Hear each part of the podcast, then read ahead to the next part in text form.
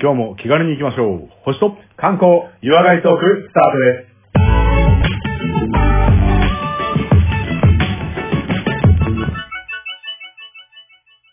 こんにちは、コマです。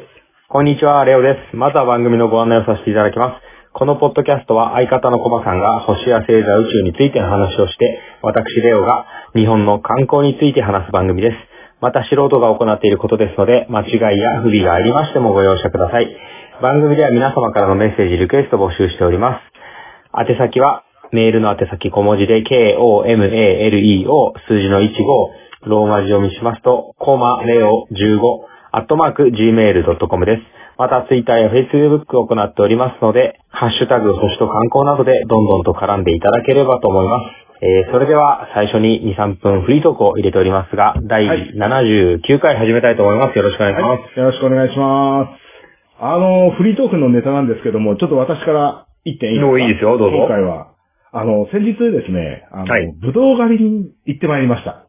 ぶどう狩ぶりどうね。狩り。うん、はい。フルーツ狩り的なやつね。フルーツ狩りも、実はね、はいフルーツ大好きなんですよ。まあ、フルーツも多分、コマさんのこと好きだと思いますよ。やっぱりそうですはね。いだいたい毎食後にフルーツを食べるっていうのがもう日課なので、はい。こう、何か、何かしらこう向いてないと気が済まないみたいな。いやー、あれですよね。あー食卓の上にはいつもあの、画家が描く感じのフルーツ盛りが置いてあるんですよね。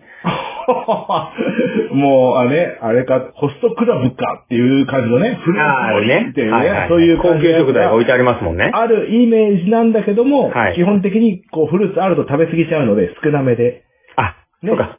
なそ毎日れこそフルーツ好きはストックなんかしないよってことですね。ああ、もうそうそうそうそうそう。確かにもう毎確かに日その時の旬を買って、みたいなかねっ。こいいないや、でもさ、今フルーツ美味しいもの多いじゃないですか。まあ、収いや穫の秋、収フルーツは穫うのまい秋ですよ。うんですよね。種類も多いし、ぶどうを先日食べてきたんですけども、うん同じ時期にこう、梨があったりさ、梨最高あだあ、いいよね。ね。あと、桃が終盤だったりするわけですよ。はいはいはいは。うん。で、あ、ちょっとこう、考えてみるあ、リンゴもあるのみたいないさ。はいはい。え、仮に行ったのはブドウなんですね。ぶどうなんだけども、はい同他のもじいけるん地ですか域、地域でやっぱ、あるんだよね、そういうところが。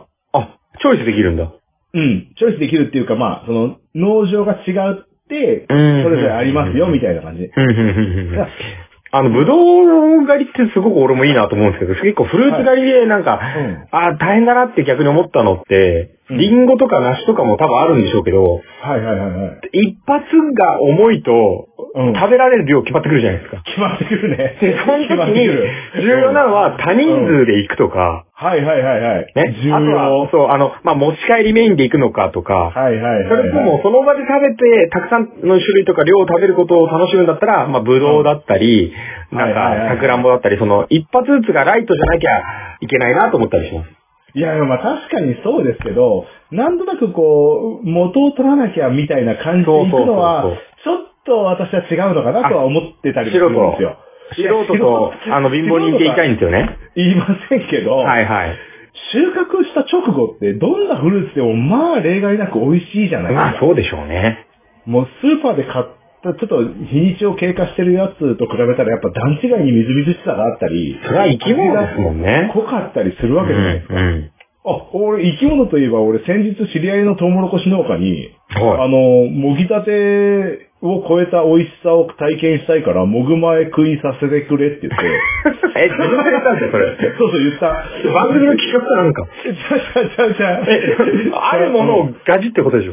そうトウトウモロコシをもぐ前に、その場でもう皮、皮っていうか周りの、何はいはいはいはいトウモロコシの皮一通り剥いて、え、もう、メイちゃん以上に新鮮なやつを食いたいです。そう、新鮮なやつに、まだ折る前のやつを、バキってこう、ごっ斬3新。口ぐら。い食って、しかもそれまあ茹でてなかったんだけど、うん。そう、茹でようがないから、う茹んでてないんだけど、やっぱでも、トウモロコシ生で食っても甘いなとは思ったけどね。はうあ。んもうやってることが野生動物ですもんね。そうそうそうそうそう。鳥とかと一緒でしょ一緒一緒、アライグマとかが一番美味しさを知ってると思う。ああ、なるほアどライね。グマとか、もぐア前ナグマとね。か。うん。あ、でも結果的にはだよ。結果的にはトウモロコシは、もいで、うん。あの、なんだっけ、に煮るというか、茹でるとか。ゆ茹でるとか,、うんか、加熱した方が美味しいなってあああ、あれは、あれは、 そう。よくさそうそう、生でも食べられますとかあるじゃないですか。はいはいはいはいはい生でも美味しいとか。はいはいはいそれはわかるけど、でも俺も茹でるって思う。そうそう。だって一番美味しいやり方もっそれだからと美味しいっていうのがあるんだろうね。うん。まあでも、その野菜はどうこうだけど、フルーツはやっぱもいだ直後はやっぱ美味しい。ね特に味付けとかするもんでもい。ないしね、あれはうね。ん、そうだよね。だからこう、皆さんにはこの、フルーツ狩りなんかもね、ちょっとおすすめして、レオさんには今度、フルーツ狩りの、あリクエどうでストす。かリクエストをちいやょっと、来ちゃうんじゃないですか、このフリートークでい。やいやいやいや、ぜひ、そういうのを考えてほしいなとそう思でっすてねました。。いやー、リクエエストまでいただいちゃったんですけども、今回はその話用意してないんですが、本番に向かっていいです かスト。大丈夫です。次回まで間空いてきますんで。あ、了解しましはいはいはいた。じゃあ、えー、本番にそろそろ入りたいと思いますので、はい皆様ここからは、コマさんによります、えー、星星座宇宙トーク、よろしくお願いします。はい、よろしくお願いします。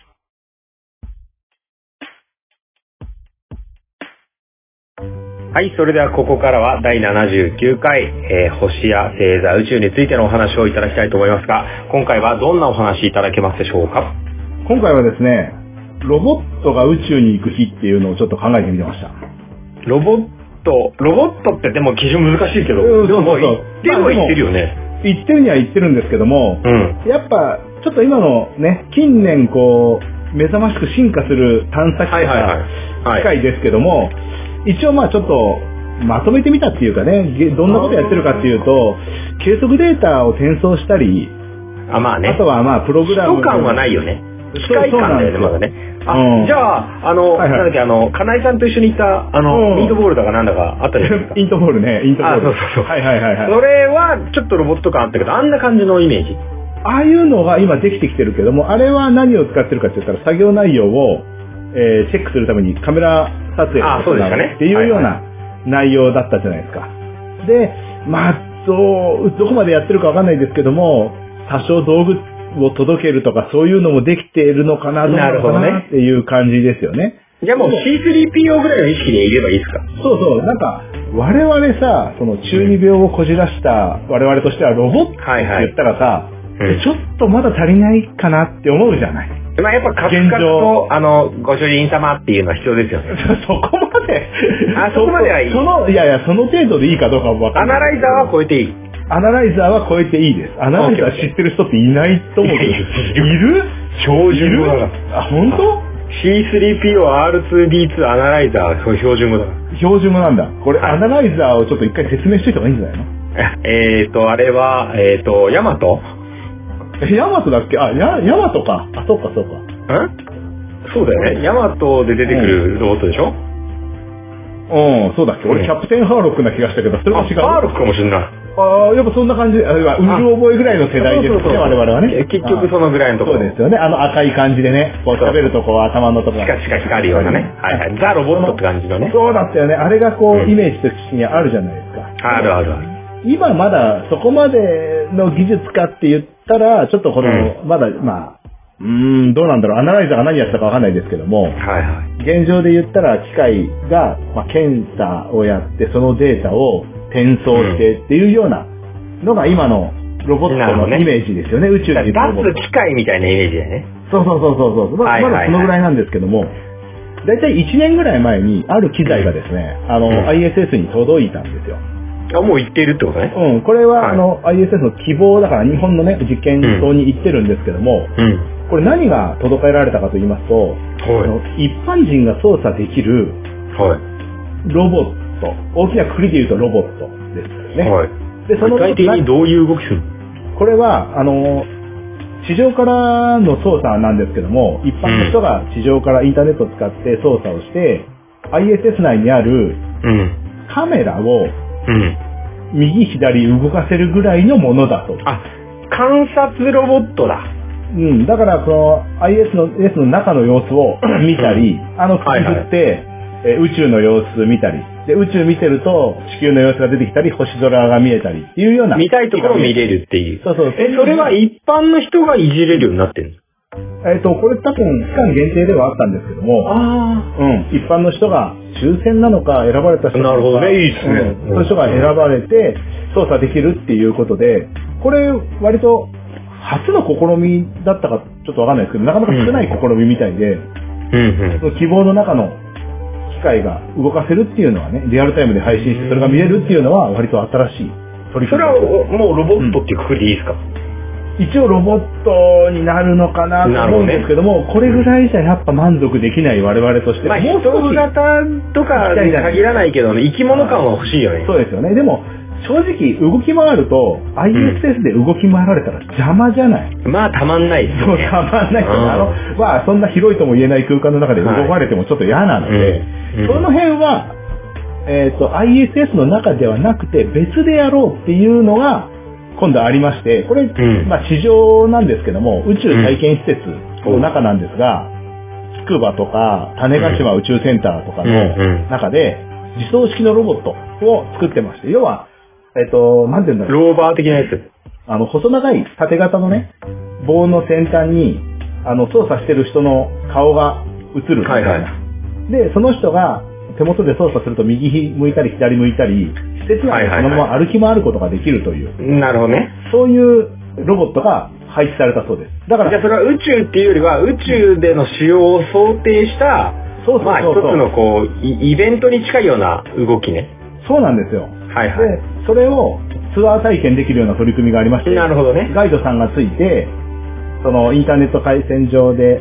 ね、その、じゃあ誰か操縦する人ってはいそうはいそうはいそうってそうやつね機械動かしながらやるわけなんですけど、割と自由に動けるみたいですけどもね。お女子トイレ行きますみたいな感じですよねそれは、えもうまあ、ちょっと団体行動を見なさいでくださいって怒られることもできるかもしれない。ああそういうのはあるそうそうそうそう。トイレ手多いっていうツッコミそうもそう、ロボットでトイレ行かないでくださいっていう、なあんるかかもそっしちれない、ねね。問題はそっちだよねそうそうそうそうそう。そういう怪しい意味じゃなくてそう、段差とか水とか危ないからってことでしょそうそう まあ、そういうことですよね。そういうこと実際ですそこでされても困りますから、みたいなそうそうそうそう。なるほどね。そういろんなもの映っちゃったりするのね。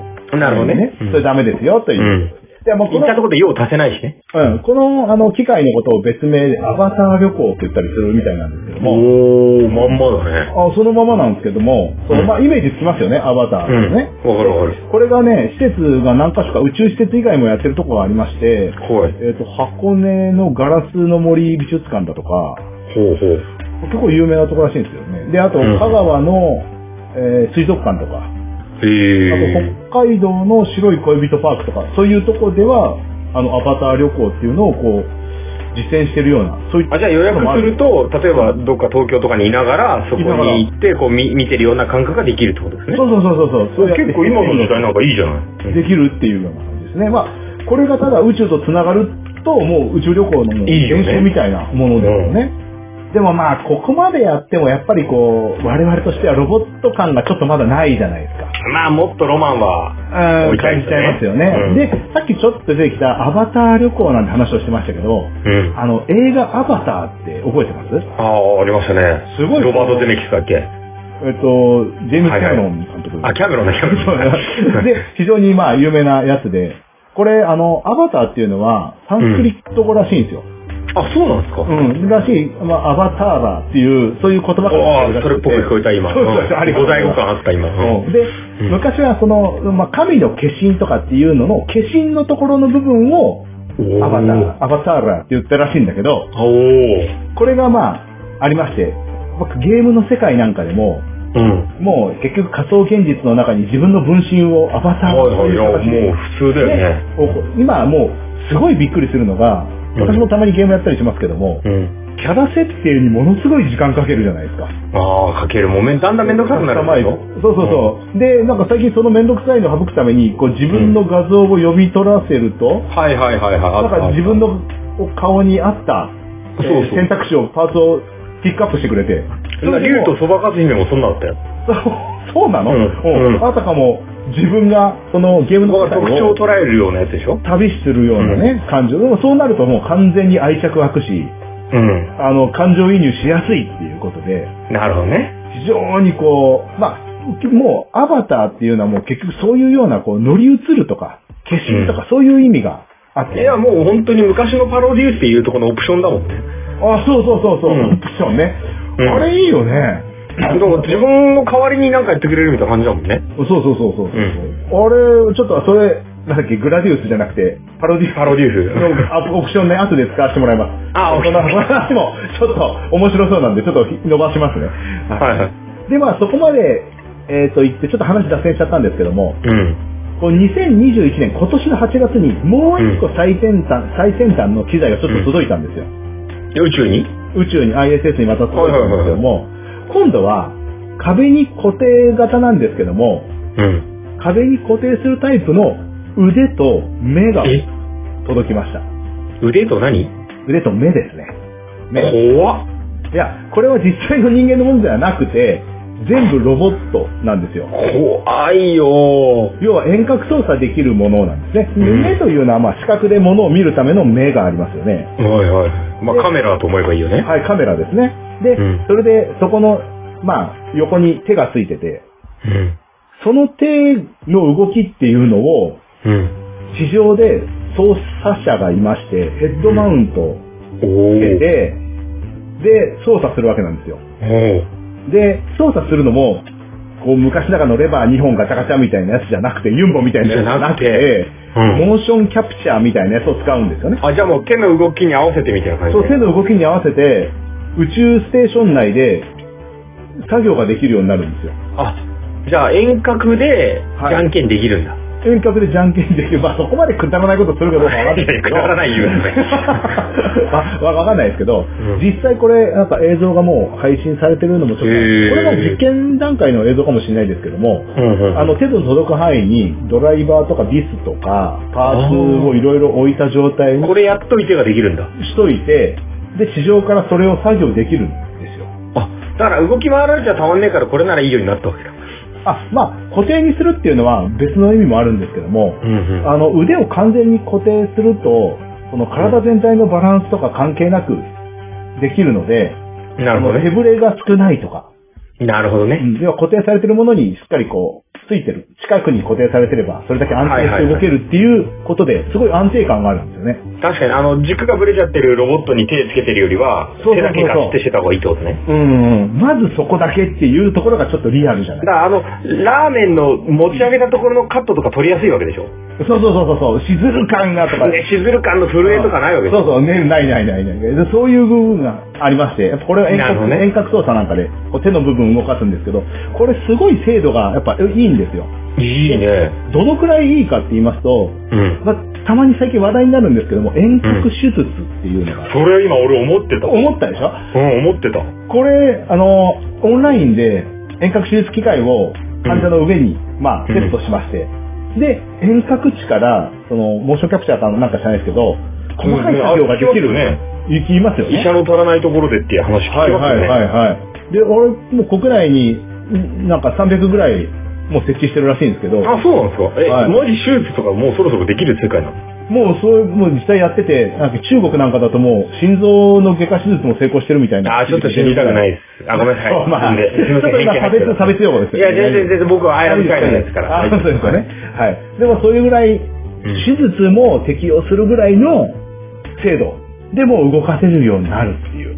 それ絶対将来の SF 作品ってさ、もう、なんかこう、残った宇宙のこう、スタッフが、こう、はいはいはいはうわーって大変な怪我になって、あーって言って、そこまでうん医療バッグ持ってって、頼むっつって遠隔のお前のこの腕でっていうのはありそうだよね。いや、ありそうだよね。ねおうちょっと腕持ってきてみたいなさ。そうそう。壁に固定してみたいな。そううん。オンラインで繋げてみたいな。そう、何万キロ離れたで彼を救うんだみたいな。おーおーおーおーねえいやもう、そのぐらいこう精度よく動くので、これまた手術分野じゃなくて、料理の分野にもあ、適用されてま料理ね。すこれはまだ実験段階なのか制作段階かもしれないですけど、イメージ画像みたいなのが、動画なのかが、こう、はあアップされてるんですけども、キッチンのところをこん完全にまあ遮蔽してる状態、なるほどね。で、中には腕が何本かこうあるわけですようんうんでうんうん人間が使う包丁だとかまな板とかをしっかりこう棚から出して、こうやって作業するわけなんですけども、うんこれプログラムのわけじゃなくて、あのヘッモモーション誰かがやってるってことね誰かがやってるやつがあるんですよ。なでもどね。その動作を今度読み込んで、ディープラーニングかなんかでこう、ね、完全に動作を読み込む読書を、あ覚同じえれば動作をコピーできるようになるんですよね。そっかそっか。で、そうなると、こう、調理ロボットっていうのができて、じゃあ塩少々覚えるってことでしそう、少々覚えることなんですよ。もう、もこみち的なこういう高いやつもょできるように。あのできるよ最う後になるのイタリアンパセリ、ふわって乗せる、いけつかない料理とかもできるってことでしょできるってことです。もう手だけなんですけども、その、あの、なんだよ、いいねイタリアンパセリやってる子、ドヤ顔は映らずに手だけっていうのが、で、さっと乗せるわけです、そうね。そうそうそう。そういうのも、できるぐらい、こう、いい手のね動きっていうのは非常にこう、精度よく動くようになっめちゃめちゃいいじゃないですか。た。でしょうん。いや、で、これ夢あるよ、料理。これのさ、あの、まあ、うん。あの、料理の話とか、手術の話がまた、名前がそれぞれあるんだけど、宇宙のやつ、うん宇宙のそのモーションキャプチャーでこうヘッドマウントで作るっていう腕だけの部分はいはいはい。の名前を、擬態っていうらしいんですよ。はい擬態。中国の武将かなんかですかいやー、これ擬態って聞いてちょっとピンとこなかったらそうか。未来アニメで、広角機動隊っていう、あお知ってますあ、余裕で見てるけど。うん余裕で見てますあれで、要は全身サイボーグというか、擬態っていう表現を使あ、うんですよあ、。はいはいはいはいはい。あ、はいはいはいはいそういう擬態ね。あの、義理の義に体って擬書く態、あ、はいはい。はいはいはい。感情今出てきたよ。はい。今回の、あの、ネタを、まあ、考えるまでもなく、うんあ擬態面白いと思って、今擬態ってどこまで進んでんだろうなって言っ確かにて、確かに。調べたところから今回の話広がってますんで。 あ、なるほどね。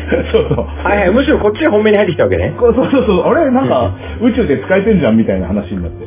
え、それが、え、NASA が作ってんだか、JAXA が作ってんだか知らないけど、擬態っていうんですかあ、これは日本の会社ですね。日本の会社が擬態を。ならそういう名前をつけただいかね。ら、ね、この人影響でもを、固されて有んのかなと名思って詞たか、うん。まあなんか表現的にも擬態ってあり得るわけじゃないですか。あ、まずそうだね。うん、うん。えだから、な、なんとも言えないですけどね。いや全然、全然パロってないですよ、みたいなこと言われたら、おそうっすかってなっちゃううん。うんうん。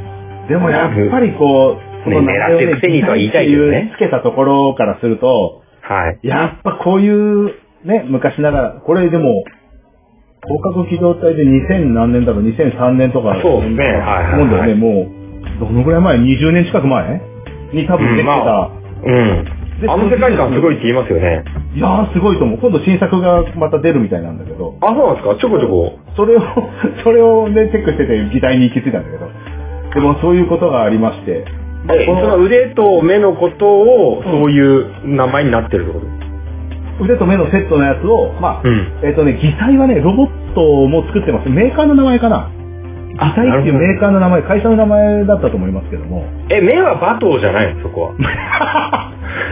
知ってるなぁその辺はね、違うみたい。普通の、あ、違うんだ。普通のそう、変なあの、サーモとか、あの、あそうなんだ X 系とか、X そこはああいうフェスイスにしてほしい気がじゃないいやいやいやいや、もう少し、まだあれですね。まだそこまで行ってないですね。行ってないパロってるとも宣言してないですね。うん、であれ、あれだ、だって、えっ、と、先日見たら2045年の話なんで。あ、あれ、ごまかしてどんどん後に行ってんでしう わどうなんだろう。だけど俺、一番初めの新作があって、一番初めの作品を見てるけど、ょ。 はい。はい今はまた昔のやつが見たくなって。はい。やっぱ一番む初期の、初期のやつでもうん一番初めの説明、うん。西暦はい2045はいはい年にどうのこうのっていう、あ、変わらないか。からから始まってる。あれだって結構世界とか、そういう SF1 の中では結構取り上げられてるでしょ。いや、だけどあれに近づいてってるなっていうのはなんとなく思うぐだらっい。てハリウッドとかで、あの、うん北野武とか出てたじゃん。ああ、ああれ出てましたよね。で、うん。あとは、あの、マトリックスの人があれに影響を受けて作ったとかね。あ、いや、絶対そうでしょ。機械現実の世界をどうのこうでの。あの頃からああいう世界、なんか、なんかプラグ抜かなきゃ侵食されるとかやってたはいじゃんはいはいはい。そうだね。ねあーああいうのだって、そもそもそんなインターネットがっていう時代じゃなかったでしょ、あれ。そうだよね。あれそれが今は、あのぐらい想像、そういう想像力を働かしてきてるのが、だからなんかこう、うん、あの人が回してんじゃないかなと思うけどね、世の中。いや、多分あると思 いますよね。あるかね有識者会議で出てきてる出気がてすきてるよるね。ね。そうだね。うんこういう未来をってね。で、あーそいろやそそうろ、いう発想とかもかなり重要ですから、あの、どうあるべきかみたいな。やっぱりそれを機械動かすのには 5G 高速通信が必要ですよっていうよういやな、そう感でじすでよ、、そうですよ。これ絶対条件としてさっきのはい手術の手の動きにしても、高速インターネットとかっていうのは絶対必要なんですね。遅延があると止血が遅れるとか。そう、いや、もうもちろんですよ。そんなんで戦えないもん、擬態は。そうですよアバターはそんなんじゃできないもん。そうなんですよ。うんだからそのぐらい高速インターネットが使えるように、やっぱりこううん 5G、もうもしいかや、したらそうそう、そうなん 5G にこうなっていくわけなんですよね。だから 5G の説明もさ、なんとなくなんか、多接続ですとかさ、はいはいはい。なんかこう、容量が増えますとか、そういうなんか半端なやつじゃなくてさ、うん。もっとこう、アバター動かせますとかさ、うん。そうだねね。まなあんかじゃんけん。ん宇宙とできますとか、そういうぐらいの表現の方がいいよ ね。だから、身の回りにある 5G がどうしても携帯機器になっちゃうんで、はあ。ね、自動運転とかになるので、ちょっとあれかもしれないですけども、だからタイムラグって結構大事になってくるわけじゃないですか。そうだね。ねうん。自動運転なんかでもそうですよね。え、自動、だってそれで、みんなでさ、なんか、トランプ、トランプやってて、一人だけ遅れてるよ、お前ってなったら不利じゃないですか、地球からのやつ。そうだよね。そんなの許せないよね、絶対ね。 許せないですよ、全然。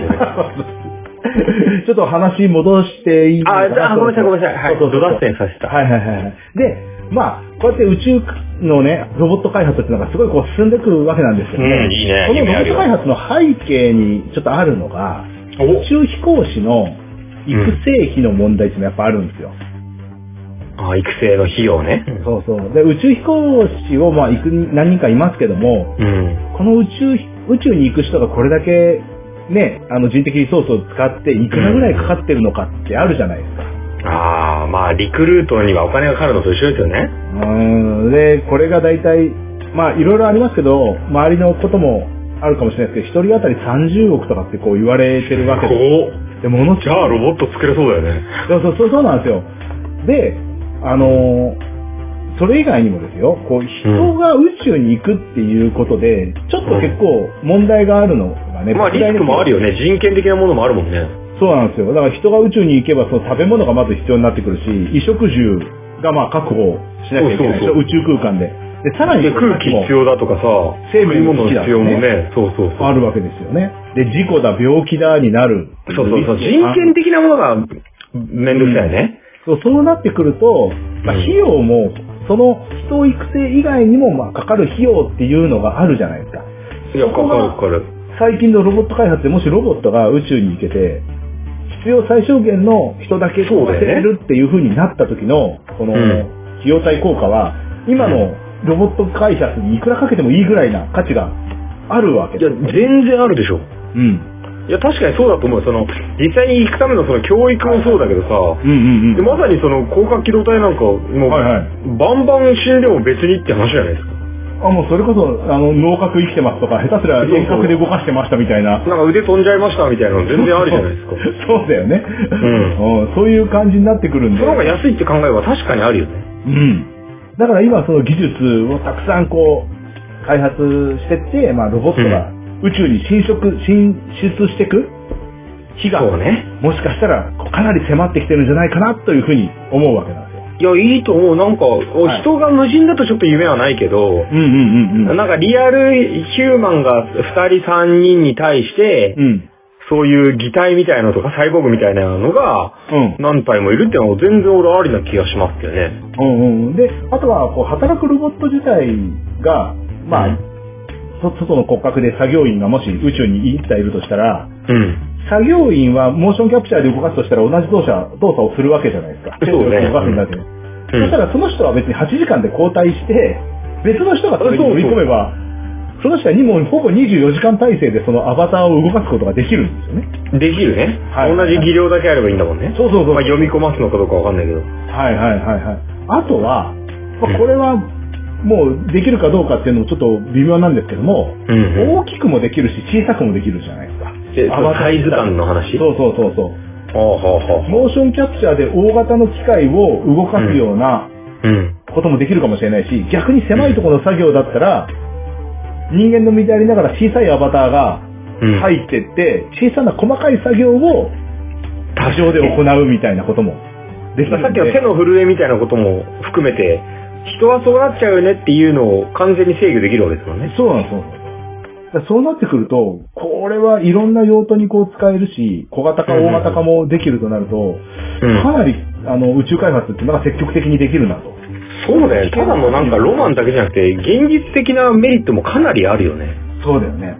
でうんも自分に危険が及ばないっていうだけで操作する人はもうほぼゲーム感覚で、あの安全が確保されてるので、いや、そうだよね。働けるっていうのがあるので、まあ宇宙開発っていうのが面白いなというふうに思いました。確かにロボット、ロボットっていうのか、 はい。まあぶっちゃけもうスマホ持ってる時点で人間サイボーグだと僕 は思ってますけど、はいはいはいはだい。けどその機械の手助けはそれこそ宇宙に行くこと自体だって必要なわけじゃないですか。はいはいはい。そうだねだからその割合の問題だと思うんですよね。うんうんうんうんうん。だから船外活動とかなんて人がやる意味ありましたっけって最近思いますよね。確かにね、そこもうまくね、その機械ができる、開発ができれそうば、そうそう。その、だからどんなめちゃめちゃいいスーツ着てさ、うん。ね、空気がとか紫外線がとか作業がしやすいようにとかっていうもう考えもあるけど、うんいやいや人じゃなくてよくないっていうそういう発想も必要だよね。そうだよね。やっぱそれ、今のいろいろな、その、5G 通信だったり、モーションキャプチャーだったり、ヘッドマウントとかっていろんな科学の要素が加わって、今のロボット開発っていうのが宇宙で活躍できる日も近いのかなというふうに、こう思いまして、今日うんの宇宙のお話の紹介は終わりたいなというふうにいやいやいやいや思ますけどもど、どう考えますか結構目覚めた感じありますよ。なんかそうですか中二病的に言うとさ、うんいやかっこいいよねとかそれぜひやりたいよねとか思うけど、はいはいはいはい。でもいやいや、普通に考えてメリットとしてこうでしょとか、あの、なんかロジックだけで言っても、ロマン無視してロジックだけで言っても、そう、意味あるよね。確かにやるべきだよね。うん。で、もしかしたら、人は宇宙に行くんだっていう時にさ、俺は気合で飛ぶんだよっていうだけの人は絶対いけないわけじゃないですか。そうだね。でそうなってくると誰でもアバターを介して宇宙に行って、まあ宇宙で作業をするのか仕事をするのかっていうのを遠隔でできるっていうのは、うんもしかしたら我々の世代の1個下ぐらいにはもう実現されてるかもしれない。いや、ありだと思うし、多分考え方も、んもっと新しい世代の人たちは、国家機動隊を僕らはなんか、んああ、近未来みたいな、かっこいいと思って見てましたけど、はいはいいやいや、普通でしょみたいな。なる世の中もね、なるようなね。気がするよね。はいはい、確かにそうだと思います。それ昔の漫画で言うとこのこれじゃんみたいなこと言った時に、いや、うん昔からそうでしょってなるだけな気がするよ。はいはいはい。いやじゃあもっともっと面白い、あれだね、身近に感じるってのはもちろんだけど、ーはい。なんかその手あるだけでもかなりやれること増えるしさ、そうですよね。うん。シェフ一流シェフの味が楽しめるわけでしょもうそれを宇宙でやることもできるかもしれないし、できるかもしれないし。だってジェンガもできるわけでしょ、ジェンガな、なんでそういう割としょうもないようなことみいたや、いなな。ん か、遊び震えない手でできることってなんだろうなと思って。 お、確かにジェン、ジェンができるようになったらすごいね。できるジェンがすごい、ジェンがすそごうい。ですよ。そのためだけに重力をその部屋だけに作りた いよ。そもそも論。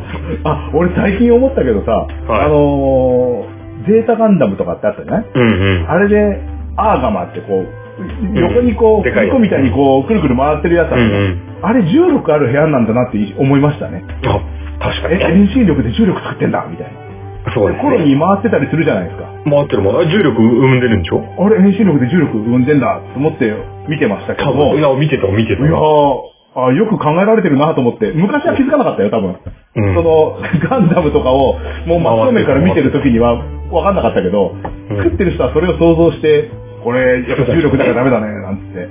でもあれこそ俺ジャンプしたら隣の家にぶち当たるんじゃないかなと思っ たし。回ってるからね。 あの、素人物理感覚。面白い。 いい、いい。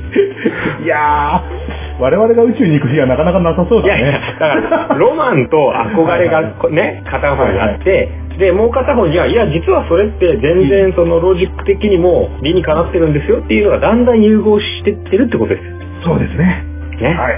だからそれはもう我々がこういうふうにロマンを語るっていうのはは、いとても大事な一面を兼ね揃えてると思って、あの、我々の番組を正当化をしていくってことで大丈夫ですか大丈夫です、大丈夫です。正当化しましょうっていうか、正当化の話ですよ。いやいや、はいあの、聞いてるリスナーの方に、あ、そうだよ、もう当たり前じゃん、そんなのって思ってる人たくさんいると思います。もうね、ちょっとおす、あの、ロボット開発をね、こう、はい応援してほしいですよね。そういうことなんですよ。